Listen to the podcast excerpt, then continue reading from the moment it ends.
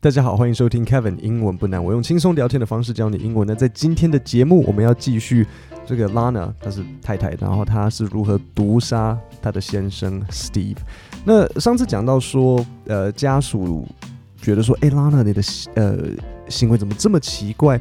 你明明是一位护理师，为什么你没有马上帮你的先生 Steve 做 CPR？然后讲到说，家属他们觉得说，哎，这个婶婶应该说侄子。Chris 跟 Nick 觉得说，哎，婶婶的行为很奇怪，所以就要求验尸官去做那个毒理学的报告，就是 toxicology test。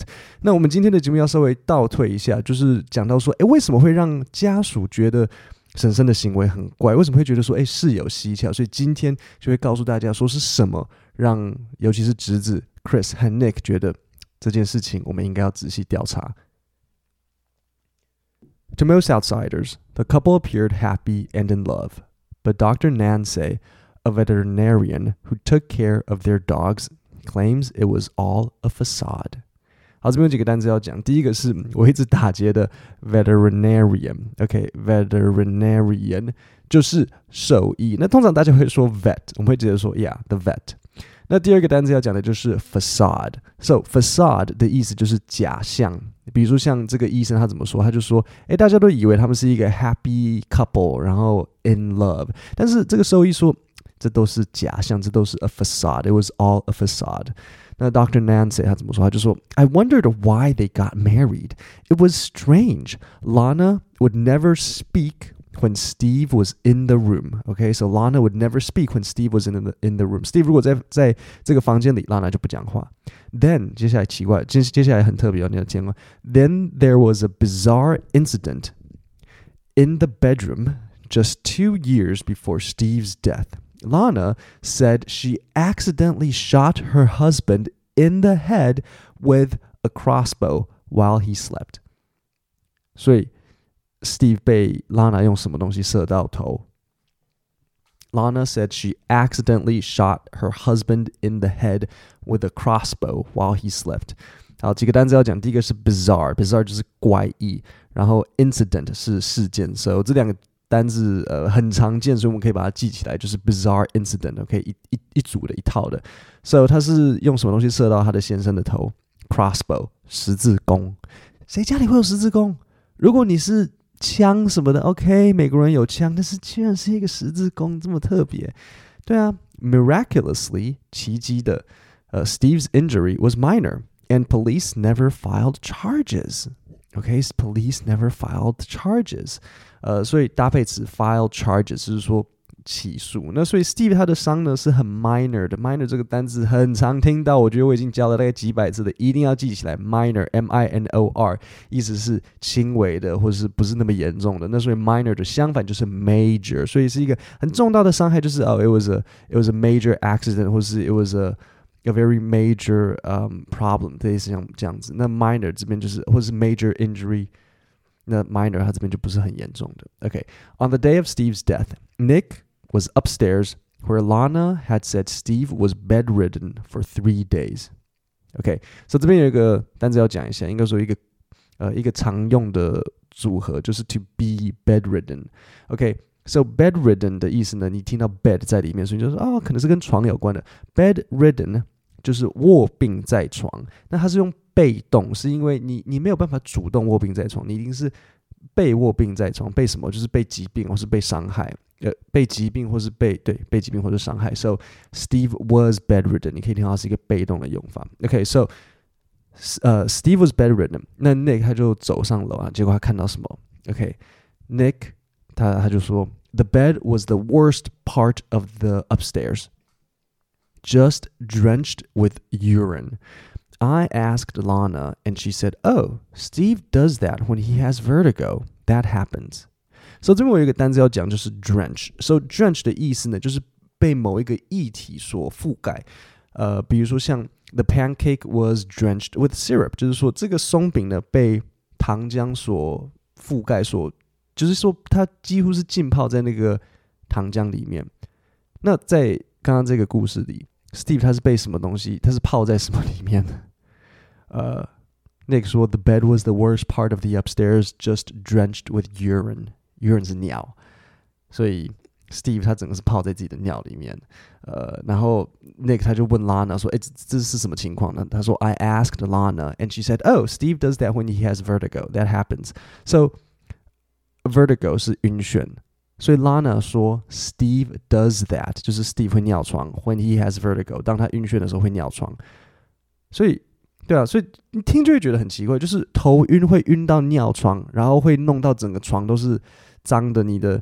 比如说你先生太太就是不假设啊，假设他真的不小心尿床，就是你会帮他，那你就让他泡在自己的尿里面，就是这整个就是你越听，你知道，要是我是那个侄子，我也会觉得说，OK，婶婶，这这现在是怎么一回事？那你为什么不打电话给我们？你可以打电话求助啊，或者什么的。而且 Steve 是一个有钱人，为什么不能够请人来帮忙或什么的？就是有很多解决方案呢。所以 Nick 他就越想越奇怪。我再念一次给你听。So, uh, the bed was the worst part of the upstairs, just drenched with urine. OK，所以这边我有一个文法组合要特别讲一下，就是呃，to be drenched with something，就是被某个液体所覆盖，就是几乎泡在那个液体里面。OK，所以是 drenched with。那也有人会说 drenched in，都可以。drenched in，你去查字典，呃，会有 drenched in 或是 drenched with，但是没有 drenched by。 OK，不会有 drenched by，是 drenched in 或是 drenched with。所以我们可以说，回到我刚刚的这个例句，the pancake was drenched in syrup，这是 OK 的。松饼被糖浆几乎浸泡在糖浆里，或是 the pancake was drenched with syrup. Okay, so in with. Okay, 然后 vertigo 是晕眩。A short time later, Chris says Lana demanded that everyone leave. Okay, uh, we looked at each other. Okay, so Nick 他在讲话，we we looked at each other and we went through the small talk and I said something's wrong. 然后他的另外一个呃 cousin 吧，应该是堂表兄堂，就是 cousin 啊，就是表弟堂弟表哥、堂哥，呃，Chris 他说，I said thank God because we feel the exact same way.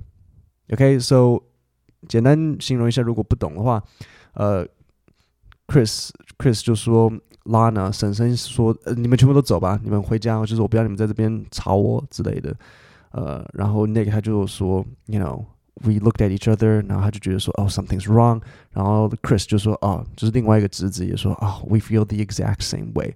所以这边有一个惯用句，我让你特别记一下，然后我让你把整个句子记下来，就是 to feel the exact same way，感同身受，OK？比如说某个人讲说哦 I think 哒哒哒哒，然后就是哦 I feel the exact same way，我完全同意，我感同身受，我跟你一百趴 赞同，就是这样子，to feel the exact same way，OK？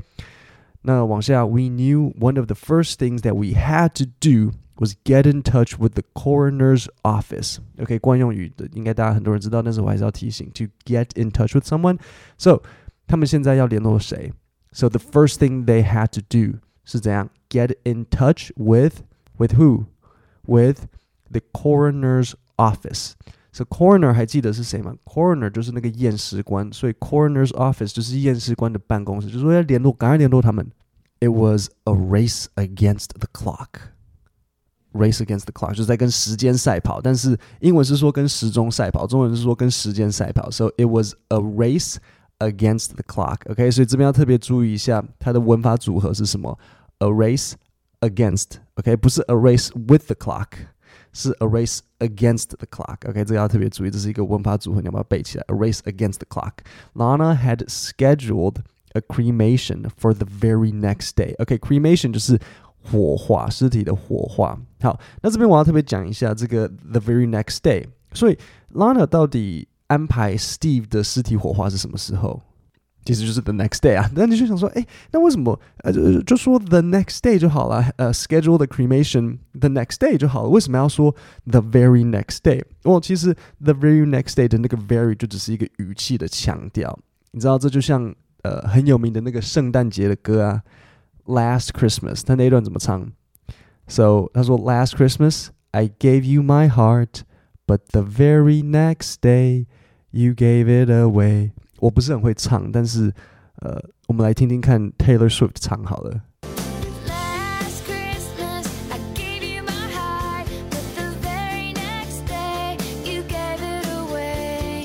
So podcast 的好处就是它比较没有版权的问题，因为如果是 YouTube 的话，这段可能会被黄标啊，或者是会被，就是我这个影片可能会被禁止啊。但是 podcast 就是因为他没有一个地方管，所以就有点哎，就是啊，不然是要怎么样？所以这样，OK，s o 刚刚那个就是 Taylor Swift，我呃，其实有很多，他原唱我记得是 George Michael，George Michael 是英国人，他是我忘了他是什么，很久以前很久以前的歌了，但是但是我喜欢 Taylor Swift，所以我们刚刚听的是 Taylor Swift 的版本。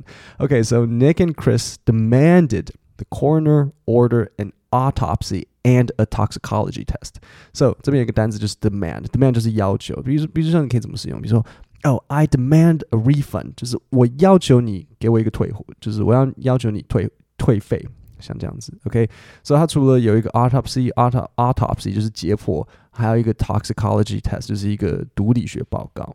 OK，那验尸官他就验出来，呃，验尸官他这边就讲话是 Sabrina，他就说，They looked at the chest。 they looked at the heart, the lungs, nothing really suspicious with the autopsy. So They looked at the chest, they looked at the heart, the lungs, nothing really suspicious with the autopsy. So 看看了胸腔，看了心脏，看了肺，没什么可疑的，nothing really suspicious with the autopsy. But the toxicology results revealed something sinister Sinister 就是阴险的，so the toxicology results revealed something sinister，就是毒理学报告出来了，然后有显现出一些很阴险的事情，the presence of poison。OK，这惯用句，the presence of something 就是某东西的存在，presence 不要听成礼物 present 哦，是 presence。你们有些人可能会听不出来，但是 你上下文听就很明显，the present of poison 是毒品这个礼物嘛，这不不比较不合理。The presence of poison 就是说，哎，有有毒药的存在，a chemical found in eye drops，这在眼药水里面才会有的一个化学成分。原来点眼睛是 OK 的，但是好像如果呃跑到你身体里就不 OK，或者是说一点点没关系。我我不知道，我我我原来可以去眼睛，但是不可以进入你的血液里，这有点哦。我也不清楚是怎么一回事。And in an instant, Steve's death became highly suspicious. So in an instant, OK，这是一个惯用句，你要把它整个记起来。In an instant 的意思就是立即、马上，就是马上，Steve 的这个死亡就变得很令人起疑。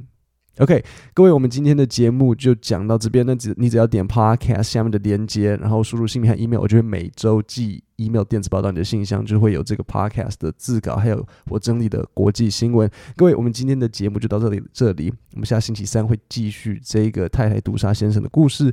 呃，我们应该会今天是 Part Two，我们应该会 Part 五、Part 四或 Part 五把它完结掉。各位，我们今天就到这里，下星期三见，谢谢大家。